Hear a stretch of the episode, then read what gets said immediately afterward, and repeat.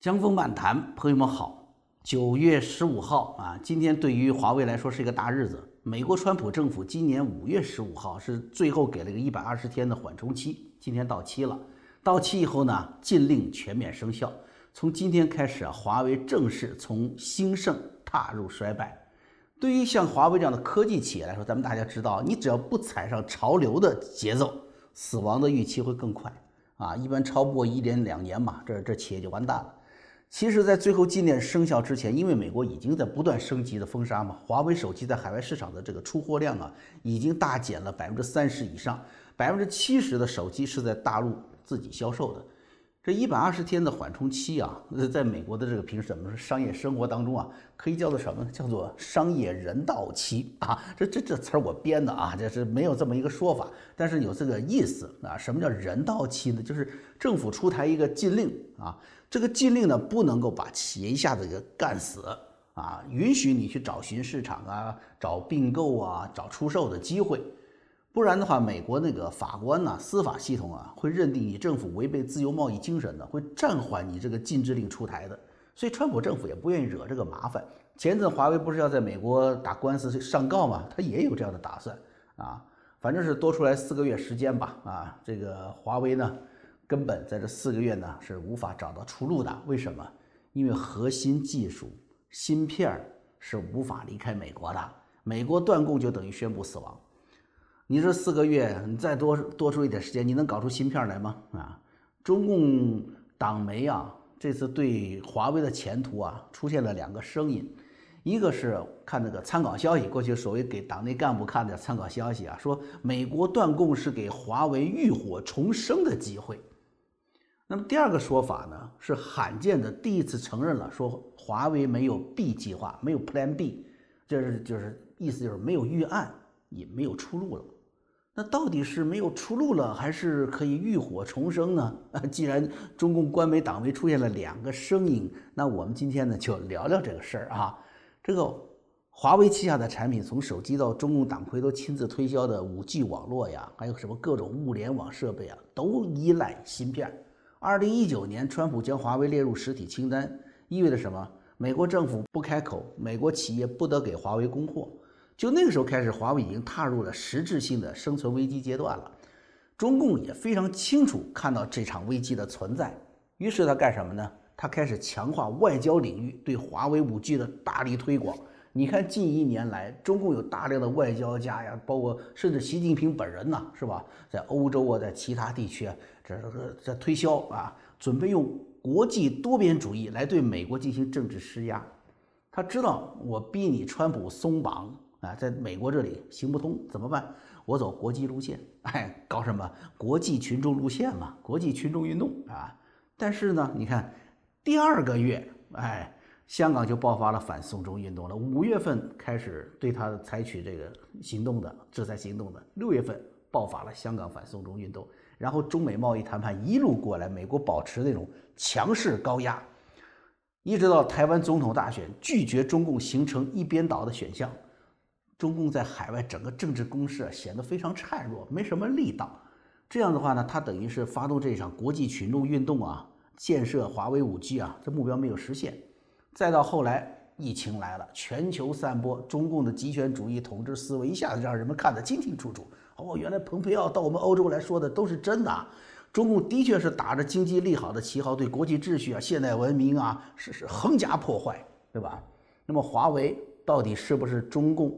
国内用科技手段去压制迫害民众的海外延伸呢？哎，大家就开始怀疑了，开始警惕了，对不对？所以你看着，陆陆续续一项项的合作计划破产，到最后一个个国家是扭头离去，一直到近期王毅出访欧洲，那可以说是中共五 G 战略全球布局彻底破灭。不仅中共外交和国际战略失败，你看华为它自身呢？它的科技神话也破灭啊！它这个企业，它这个产品不行了，所以呢，中共想推啊，它也推不动。大家都知道，美国一断货了以后啊，你后面的售后服务你跟不上，我就不能要你的产品和服务了，对吧？去年孟晚舟与科技战这个双重打击，当时任正非啊，华为任正非还嘴巴还挺硬的，对外宣称高通和其他美国供应商不向我出售芯片，没问题啊！你看，第二天就宣布海思麒麟芯片备胎转正，大家记得这事儿对吧？那是华为忽悠国内粉红啊，哎，忽悠这个还行，但是你想活下去、生存是实实在在你是忽悠不了的呀。就像什么，就像当年闹饥荒一样的，救活饥荒的灾民的不是毛泽东思想来武装，而是实实在在的要插筷子不倒的白粥。哎，你喝了白粥才能活。九月十五号开始，美国实施的封杀供应芯片的禁令开始生效之后呢，马上生存危机就来到。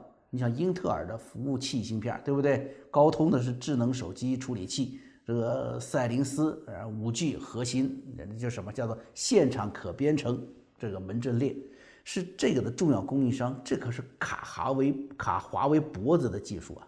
没有了这些供应，完全就是依赖装配嘛，就是把美国产品、韩国产品、日本产品，把他们的技术做成一个完一个成品、新成品的，就这么一个企业，根本没有办法实现高端产品的更新换代。哎，你做不过人家，人家第三代、第四代、第五代出来了，你还在第三代，你就完了，产品就出去了，出局了。所以华为是赶在这个制裁限期之前呢，通过台湾代工厂把芯片运回大陆。一个是生产商有生产周期计划，也不可能给你买那么多，你囤特别多，对不对？另外一个是什么？你这种短期的紧急的采购。自然而然就什么呀？市场价格就起来了。市场价格起来，你华为自己卖东西是不是成本就高了？这本身又是自残的行为。说国内一些跟风的评论说说美国不敢制裁，是因为什么？华为如果一旦不要货了，美国的芯片公司就没有饭吃了。这个逻辑啊，你且不要说这华为能不能活着看到胜利的那一天。美国芯片厂，哎，我不卖给你华为，我也可以卖给韩国，卖给日本呢。对不对？对于消费者来说，就换一个品牌，而且不买华为，我能买的品牌还有很多呢。该用的都得用啊，所以芯片呢少不了供应啊。那么，大陆证券时报报道说，九月十四号下午，就是昨天的下午啊，华为合作伙伴接触这个一些华为高层啊，对他们这些外围的伙伴们得到了一个消息，说华为没有 Plan B，这是这个。啊，中共的现在一个媒体爆出来的啊，这是第一次啊，可以说是中共官方的口气说出了一个实话，说华为现在真的是无路可走了。那高端确实是做不了了。那后续以后呢，做什么？做 OLED 驱动，做汽车，呃，做做做汽车 OLED 驱动，或者什么笔记本电脑啊、平板呐，做这些叫什么叫手机周边产品了。这恐怕就是什么？就是习近平所说的哈，国内大循环为主。国内国际双循环，哎，在华为这里真实的一个是咱们叫做真实的生态展现，对不对？只能靠吃国内市场了。当然，国内这个参考消息啊，刚才说了，它有第二个声音，这个给中共干部们看的媒体啊，它依然发出这么一个音调，说是美国的断供是华为浴火重生的机会。哎，那你听到这不同声音，咱们都说说了，是不是？能不能浴火重生啊？华为？能不能浴火重生，关键要看什么？关键要看你是凤凰，你还是山鸡，对不对？哎，不是说尾巴上插一根彩色的毛你就能浴火的，搞不好就不山你就成了烧鸡了。哎，华为在美国禁令生效之前呢，是大量采购高端芯片、记忆体，它不是说啊，光是为了这个熬过技术断层期啊啊，这个，而是什么呢？哎，这是还有苟延残喘的这个打算。目前这个旗舰级的手机啊，它这个芯片用的是七纳米、五纳米的这个芯片啊。国内的芯片制造商，比如说那个叫什么中芯国际吧，啊，目前好像是只能做到十四纳米。那么按照原来是资金、人才的水平啊，据说是要好几年之后才能追上目前的技术。但是你想，你那边追好几年，这边也没歇着呀。这边好几年之后，人家可能就不是五纳米，是三纳米也拿出来了，对不对？关键现在还有一个断层是什么？中国现在的人才水平也不行了。你看美国已经什么开始阻断中国留学生和科研人员到美国的路了。所以对于中共来说，他这现在越着急，他越想偷，他越偷越伸手，就越被人家防着。所以中国的科技就这样被中共的愚蠢急躁给做死掉了。啊，其实呢，说句实话哈，对外宣传是凤凰的呀，啊，这一扑腾起来一看，哇，掉的是一地鸡毛，不是凤凰毛的，不只是华为，还有好多呢。你新华社报道说，九月十二号，酒泉卫星发射中心叫做快舟一号甲嘛，运载火箭发射吉林一号卫星，结果呢，火箭发生异常，失败了。咱们看呢，今年中国发射火箭失败的消息啊，不止这一条啊啊！这一次，呃，然后两个月前七月，然后三月、四月、五月都有火箭升空失败的记录。这个中国在火箭发射上，朋友们说句实话，它是比较高的成功率的，一直，特别是搞这个商业卫星发射，叫做什么叫长征三号嘛？这个长征三号过去有六十七次发射啊，第一次。试射试飞的时候失败过，中间都成功了。然后最近一次，今年的四月九号发射失败，啊，一个成功率最多最高的一架火箭发射失败了。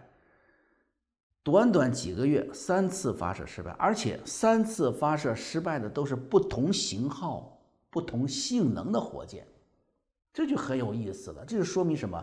就不同阶段的这个火箭技术，不同的科研单位。哎，不同的这个专题小组最后都失败了。唯一的解释就是什么？就是大家都在采用美国的芯片技术和关键部件，所以美国不给了，不管是哪个科研单位、哪个阶段的火箭，啊，都得掉下来。更耐人寻味的是什么？是在中共高调声称要对美国 U 二侦察机，它不是进入演习区域吗？说对它进行报复，明明发射四枚导弹。却中共方面只承认发射了两枚，这个全世界都知道，一个卫星一下就记录下来了啊，有四枚导弹打出来了，两枚落在南海了，有两枚呢证实没有落在南海的既定目标，有一枚甚至跌落在广西境内，这是什么准头啊？是不是啊？你要知道这些可是号称航母杀手的导弹嘛，对不对？俄罗斯和中共是怎么说的？对外宣称东风二十一的这个准确度打击移动目标是十五米以内，哎，那你这好嘛？瞄着南海打广西，你这个误差，这这这这让猪八戒知道都笑话你，对不对？八戒当年投胎地点误差很大呀，这本来是要当人的，结果投胎当了猪，是不是？嗯，有人说了，这个不对呀，就是说这些导弹呢，在美国制裁之前已经做好了呀，啊，是啊，所以那个时候芯片就已经安在导弹里面了。所以你这个说法不对呀！我跟你说啊，你们去问问中共最高层，你听听他们怎么说的，看看他们心里慌不慌？不，我跟你说哈，这情况怎么回事呢？事实上，反航母弹道导弹系统最大的难点不在导弹本身，而在于为导弹提供目标的信息传输系统和侦察系统。你不是要打航母吗？对不对？航母是一直在。在挪窝的，一直在航行，在运动的，这不同于战略预警性质的信息。比如说，我打击一个城市，好，我知道这个城市在哪里，我测量一次就够了，城市也不会动，对不对？打航母要不断的提供精确信息，那航母还会转弯呢，那你打打不着了。这需要什么？卫星、地面预警、雷达联合工作。这里面任何一方、任何一个环节被美军攻击、干扰。失灵了，就全泡汤了！我只能说这一次啊，中共真的是演砸了，美军成功的干扰和误导了中共导弹，非常成功。只有这个解释，朋友们，中南海的中共党魁们看到的这份报告，只有这个结果，说美军钻了空子，什么阴谋干扰我们，呃，就这么个报告。即便是两枚，你看两枚掉入南海的，是不是？为什么第一时间就被美军把弹头给打捞走了呢？那说明美军比你都清楚导弹落在哪儿。那现在是演习啊，所以他故意放过你，让你扔两枚导弹到那附近，他把你导弹哎拿走了，回去研究去笑话你。要在实战时候，你想想，他知道你准确的落点，你怎么可能躲得过中程防御、近程反导弹系统呢？对吧？这是军事方面啊，从航空讲的军事方面，但是在整个中国的这个基础工业框架框架打造上啊，其实也是完全被美国的高科技控制的。咱们说说中共那个大飞机 C 九幺九吧，对不对？这个我曾经是评论过，去年，现在果然是不出所料，你看这这个飞机泡汤了，拿不出来，中共牛皮啊吹破了。这个所谓完全自主开发的、具有战略意义的大飞机，今天美国之音报道揭露它，为什么它的交付日期一再延后啊？而且我估计也是在美国的科技打击下，估计是不会再有一飞冲天的可能了。C 九幺九飞机在各项重要技术上对国外的依赖程度非常高，飞机的动力系统啊、航电飞控系统、燃油系统、电源系统都依赖国外。我跟大家说一个更有意思的，你知道吗？这个飞机的起落架呀都无法国产化，你说出来真的让人不信。您说，哎，起落架就是飞机的就俩轱辘嘛，不就飞机两条腿吗？造不了吗？真的就造不了。就像我过去我大朋友们记得我说过。中共的航母啊，那个飞机减速绳索或者叫拦截绳索，中国自己生产不了。啊，美国之音报道说，华盛顿战略与国际研究中心它的这个理事会主席叫做 Scott Kennedy，他在接受美国之音采访时候斩钉截铁地否定了中国大飞机全面国产化前景。他说不行啊，这飞机飞起来的东西都是西方的，而且主要是美国的供应链，美国不给你。这飞机就趴在趴在地上趴窝。中国能造火箭啊，因为火箭发射上去，你不用了，一次性的，对不对？但是飞机上了天，它要回来的呀。那么好，那么这个起落架，我就跟大家说，为什么它造不了？起落架你飞上去，你走平流层，对不对？平流层零下五十七度，这么严寒呢，就知道了，对材料就有要求。大家知道这个材料是什么？叫叫热胀冷缩，对不对？好，你那么冷，一缩回来地上一胀，尺寸变化，液压套管受不了。你想啊，太紧了，卡得紧紧的，放不下来了；要太松呢，哼，就漏油，漏油你也不吃劲儿，对不对？当开车的时候，刹车油一漏，什么感觉？大家感受过是吧？那车不听使唤。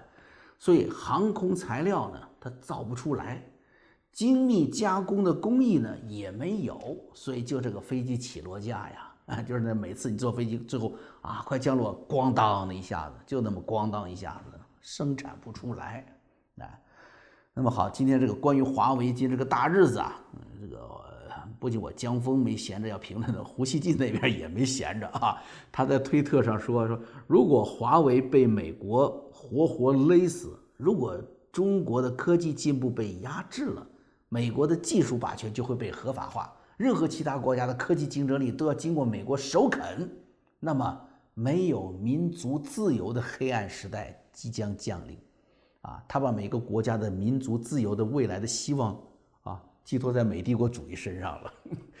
这其实呢，他反过来提醒了我们一点啊，美国政府目前这个科技限制啊，可以说打科技战吧，打科技战到底有没有正义性啊？我们怎么看待现在这场科技领域的禁运？首先呢，咱们看这个川普啊，贸易战、科技战同时兴起，对不对？他是在追求什么？追求对等，就像咱们昨天做的节目一样的外交领域追求对等是一样的。这是川普政府的啊求公平的一个本质，他要追讨过去中共从美方掠取的不正当的利益。第二是什么？到目前为止，美国并没有全面开战。所有上了名单的，你一看，你啪啦啪啦，你数一下，要么就是什么帮助中共在国内迫害人的，要么是帮助这个中共在海外欺负人的。你看是不是？那国内什么人脸识别、生物特质监控，像华为这样的搞全民监控的，是不是？海外什么就是南海建建岛的那些国营企业啊，都是这些。这是川普对抗中共全球政治、对抗他的军事扩张。是帮助中国民众斩断爪牙之举，是正义之举，对吧？更重要的是什么？这是一场可以说是价值战。世界，你是选择独裁集权统治世界呢，你还是选择让神选之人延续自由与人性？所以归根结底啊，川普政府要打击的对象呢，就是中共政府与中共的体制，从中受益的是中国人呐。对不对？你可以从中中共的盘剥当中解脱出来，不是受益吗？只有中共彻底解体了，中国人才会摆脱胡这个胡锡进说的黑暗时代，才会有真正的民族自由，才会有真正的人的自由。啊，你要问到时候说还有华为吗？他还能撑到那一天吗？啊，我跟你说呀，如果说是没有了中共，华为还活着，那么他就不再助纣为虐，那就一定会有一个新华为，啊，那 C 九幺九也不会趴地上了，也能跟这个民族一样真正的飞起来。因为什么？因为没有了中共对人性的压抑，对自由的剥夺，中国呀会有真正的科技崛起的。我说啊，到那个时候才真的是浴火重生啊！哎，今天的节目咱们就说到这儿了啊！明天又是星期三了，咱们在会员网站呢，希望之城有更新啊，在江峰互动栏目里面呢，也有我参与的这个访谈节目，咱们很轻松的，甚至有点搞笑的谈一些社会问题。那么在外面呢，YouTube 这边新频道江峰剧场啊，继续南北战争系列，明天开始说说罗伯特李将军。因为现在美国好些城市啊，那都要推倒这个李将军的雕像，连国会山里面也传出来是要把他的雕像移除的声音呢。哎，呃，看不惯，待不住啊，说他这罗伯特李，你说到底是个怎么样的人物？在历史上，他怎么就让这些人那么不爽呢？回归历史，再现真实啊！明天南北战争啊，那么今天的江峰漫谈就到这儿了，我们，下回再见。